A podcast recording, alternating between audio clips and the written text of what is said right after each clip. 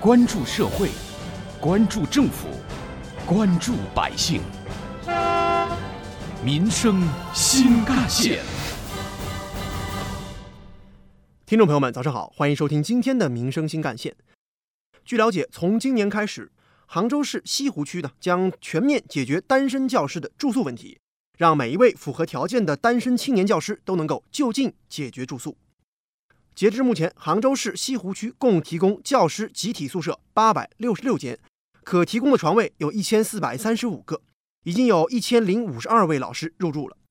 除了杭州市的宝树塔实验学校，还有浙江工业大学附属实验学校、三墩镇中心幼儿园等多所中小学和幼儿园的宿舍改造完毕，已经投入使用了。杭州市拱墅区也在逐步推进教师单身公寓的建设。从去年推出首期的教师公寓开始。拱墅区教育局表示，将在五年以内推出多期的教工公寓，用于解决优秀青年教师的住宿问题。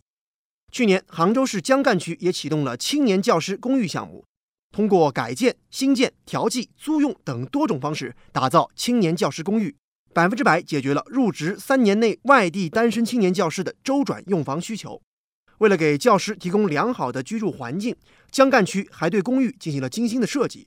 每个房间除了有冰箱、洗衣机、热水器等基本的生活设施之外呢，还有一个很有情调的名字，都取自于唐诗和宋词。在宿舍内外还有院子和书吧。而从今年开始，江干区教育局还推出了网上报名系统，教师可以直接在网上提交入住申请。已经入住的老师呢，也可以直接在网上办理续住手续。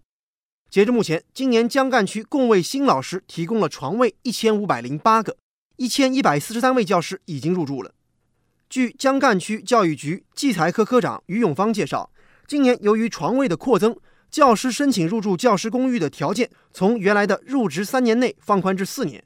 只要公寓数量充足，个别不是特别符合条件，但是家比较远的老师也可以申请入住。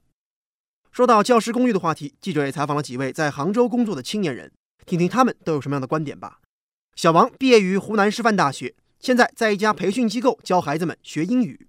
呃，我是毕业于那个湖南师范大学的，但是我老家是在浙江湖州，所以我选择回到浙江工作。嗯，我现在工资可能在，嗯，比在学校里面教英语要稍微高一点，但是房子也是挺费钱的吧。我还是挺羡慕学校里面老师可以住宿舍，可以省下不少钱。和小王年纪差不多的还有方先生，他呢则是在杭州的某公办小学担任数学老师。在他看来，教师公寓解决了自己初到杭州如何落脚的问题。当时学校招聘的时候，就是说了是给我们教师提供教师公寓的。我觉得这个很重要，在杭州主城区有个地方住，每个月可以给我们省下三千多块的房租，那我的压力就会小很多。采访当中，杭州市民徐女士也说出了自己对于青年教师公寓的看法。落实年轻老师住宿的问题，我觉得很有必要的。除了让老师安心以外，如果老师们都住在一起，其实他们之间互相交流、探讨教学方法的时候也会比较方便。不同学科的老师也可以互相交流学习。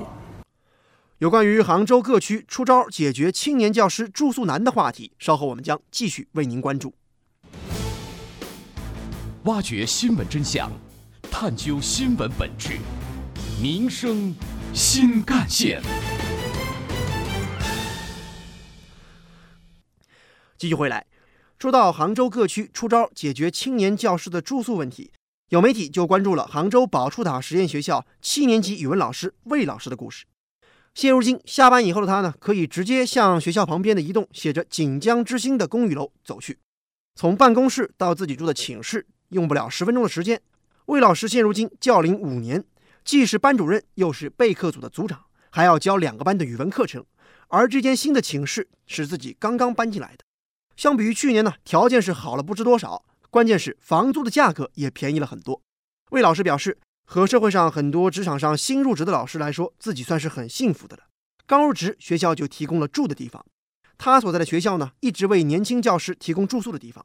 几年之前呢，学校的老师宿舍有两处，一处是位于教学楼后方的一排有一些简陋的砖瓦房，当时一共有十五间；而另外一处位于杭州市城西银泰附近的小区。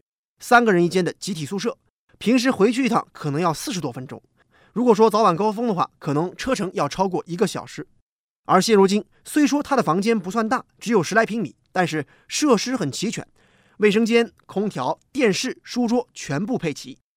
杭州市宝树塔实验学校副校长朱明峰介绍说，这间公寓呢原本是租给一家快捷酒店的，今年为了改善在校任职老师的居住条件，就把楼房回收之后呢，重新改造成了教师公寓。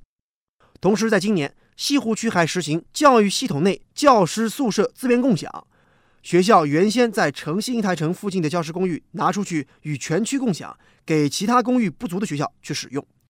目前锦江之星公寓楼已经开放入住五层，每层二十个房间，有双人间也有单人间。除了宝珠塔实验学校，还有文一街小学、翠苑一小等十个学校的老师都可以入住。而对于魏老师来说，最为关键的是学校提供的教师公寓为他省下了一笔可观的费用。他了解过杭州的租房市场。在杭州市中心，如果要租房的话，就算是跟人合租，一个月最少要一千五百块钱，再加上水电费、上网费、来往交通费等等，最基本的生活费一个月要两千块钱以上。而在西湖区的老师公寓，一般按照每平米收费的话，一间十多平米的房子，一个月租金只有两百块左右。这么一比，确实便宜了很多。有关于我们今天关注的话题，我们将听到的是本台特约评论员、资深记者叶峰老师的观点。今天是中国第三十五个教师节。今年教师节的主题是弘扬新时代尊师风尚。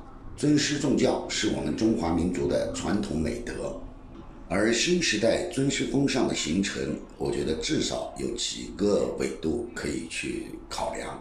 第一，那就是政府和社会对于教师这个职业的高度重视，比如说。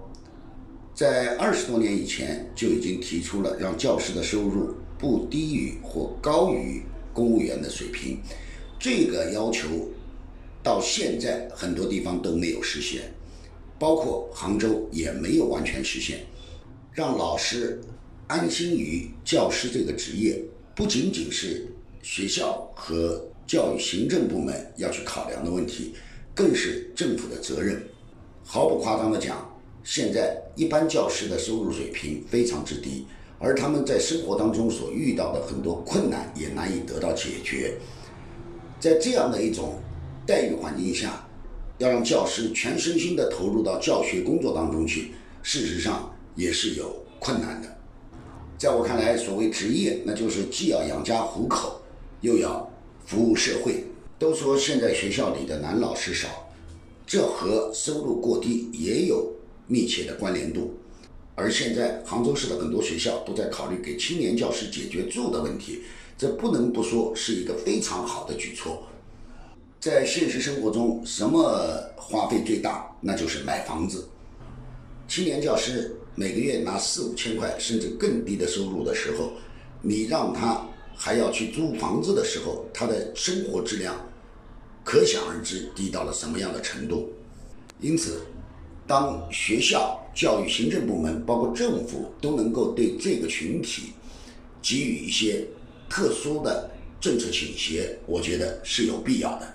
事实上，也不光是对教师，在我看来，我们政府应该大力的去新建一些公租房，让普普通通的老百姓住有所居的问题能够得到解决。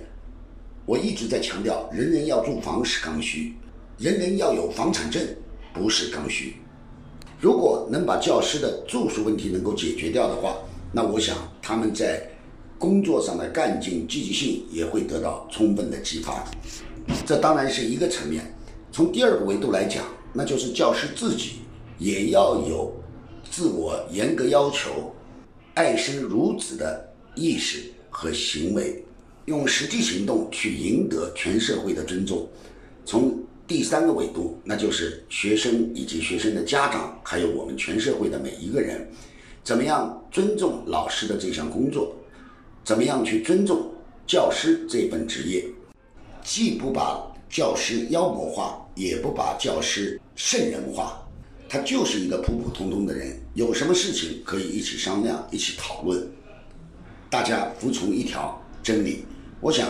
如果这个三个维度的力量能够合作一股劲的话，全社会尊重教师的风尚就能够形成了。其实，有关于我们今天关注的话题，《人民日报》也曾经发表名为《解除中青年教师后顾之忧的文章。文章指出，现如今中青年人才面临着不少成长的烦恼，收入相对比较低，职称的竞争激烈，工作压力比较大，强度比较高等等问题，日益成为了中青年教师投身教育事业的现实困境。而要解决这样的问题，可以在整体上提高广大中青年教师的基准待遇。基准待遇是对人才的基本尊重，也是维持他们体面生活的强有力保障。成果奖励也可以鼓励他们更好地发挥自身的创造力。青年一代有理想、有本领、有担当，国家就有前途，民族就有希望。激发中青年人才的活力，将为中国的教育发展蓄积力量，为建设教育强国打下坚实的基础。好，感谢您收听今天的民生新干线，我是子文，下期节目我们再见。